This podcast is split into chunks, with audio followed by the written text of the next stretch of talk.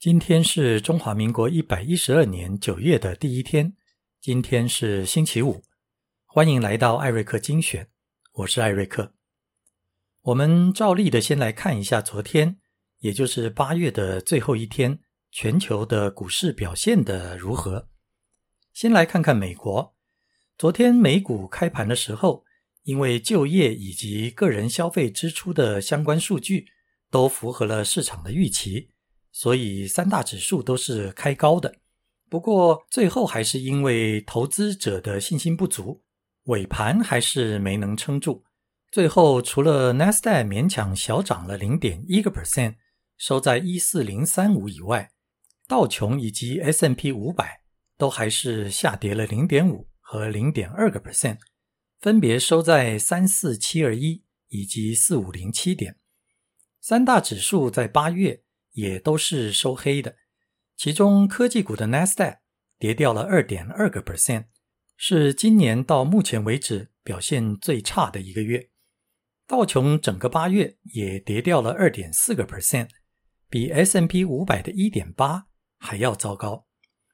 不过八月可能还不是最糟的，因为根据统计，S M P 五百从一九四五年开始，将近八十年的记录里面，九月平均报酬率是负的零点七三，是十二个月里面最糟的。九月同时也是十二个月当中唯一一个上涨比率低于一半的一个月，只有四十四 percent。其他的十一个月份都是涨的比跌的多，不过不只是 S n P 五百，科技股为主的 Nasdaq 也是九月最糟。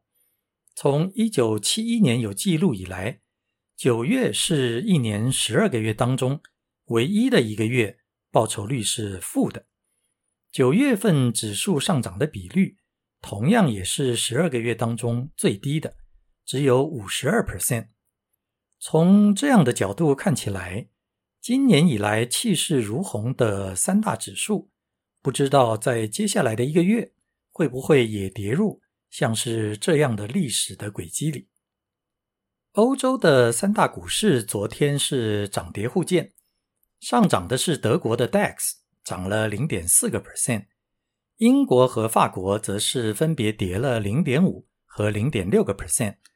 三大指数在八月份的表现也是让人失望。英国的 FTSE 跌的最多，跌掉了三点四个 percent；德国的 DAX 则是跌了三 percent；跌的最少的法国 CAC 四十也跌掉了二点四个 percent，红彤彤的一片。顺便跟大家解释一下，欧美的股市习惯用绿色代表上涨，红色代表下跌。跟我们在台湾使用的习惯刚刚好相反。另外，就是德国昨天公布的八月份通膨指数，虽然没有比上个月高，但是仍然落在偏高的六点四个 percent。主要还是因为食品以及服务业等等的价格仍然偏高。不过，由于德国七月的进口物价指数比去年同期减少了十三个 percent。是过去将近四十年来最大的减少幅度，来自外部成本压力的减轻，或许能够有助于接下来几个月德国通膨压力的减缓。昨天日本的股市表现的算是相当不错，虽然昨天发布的七月工业生产比六月下降了两个 percent，也比预期的差，不过半导体股的拉抬。加上七月的零售销售状况比去年同期提升了六点八个 percent，也比预期的五点四要好。还有就是中国优于预期的经济数据，这些都提振了投资人的信心。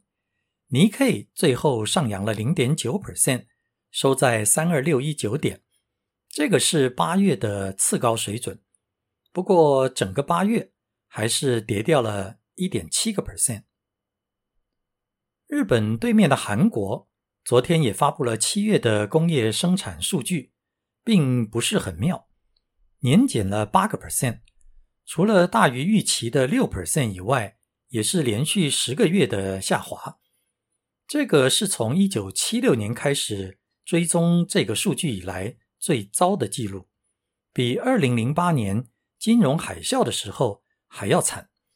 主要的原因自然就是因为全球经济环境不好，让韩国所依赖的半导体的出口持续的疲软所造成的。受到这个全球经济软趴趴的影响的，还有泰国七月的。制造业生产指数也是连续十个月的下滑，比去年同期减少了超过四个 percent。全年的预期也从原来的微幅成长修正为下跌二点八到三点八个 percent。泰国七月的出口额也比去年同期下跌了五点五个 percent。日本、韩国和泰国。制造业产出的持续下滑，就像感冒一样，大家传来传去。我们再来看看昨天中国的股市。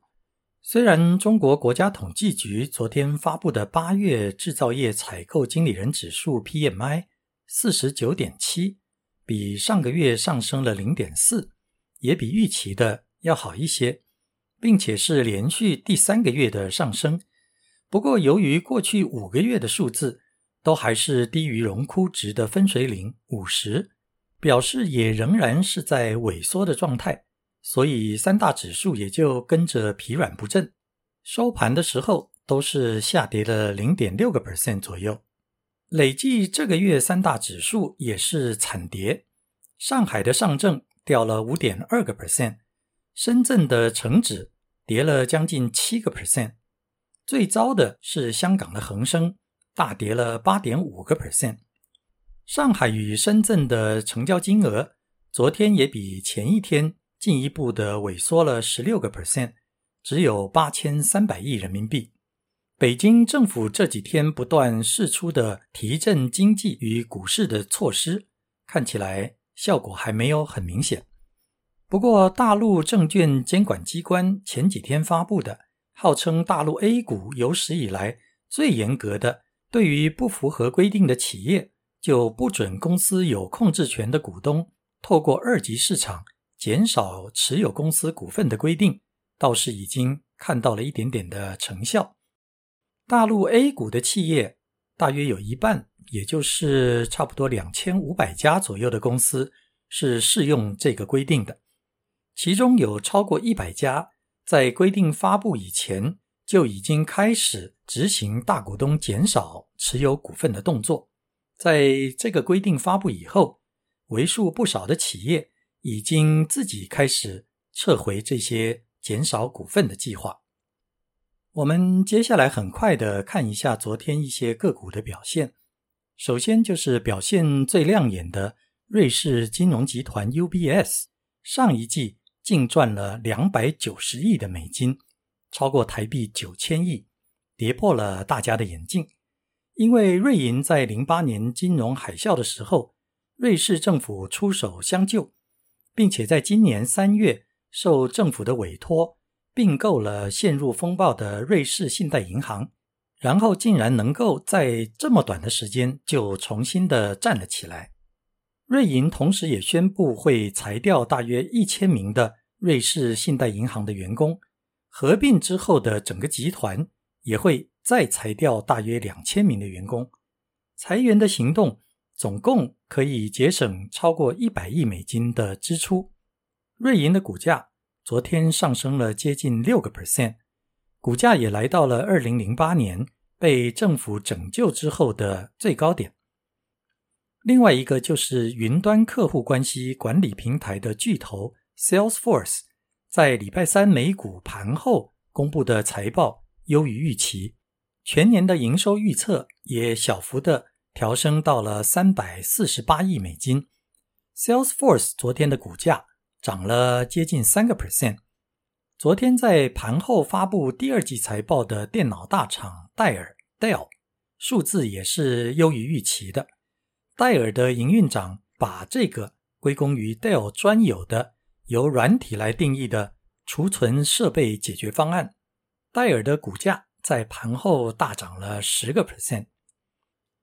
昨天也有报道说，俄国已经跟 OPEC 达成了继续减产石油的协议，在八月每天减少五十万桶以后，九月会继续每天减产三十万桶。这个减产也有可能会延长到十月。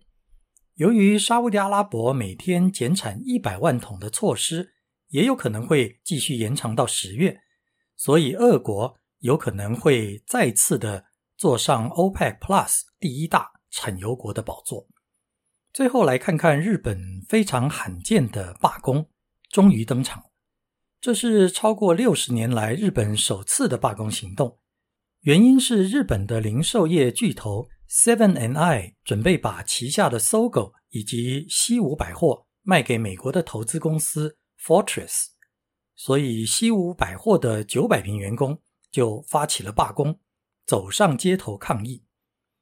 我个人是非常乐意见到一向默默遵守公司所有规定的日本员工，开始为了争取自己的权益，勇敢的站出来。对抗公司的某些决策。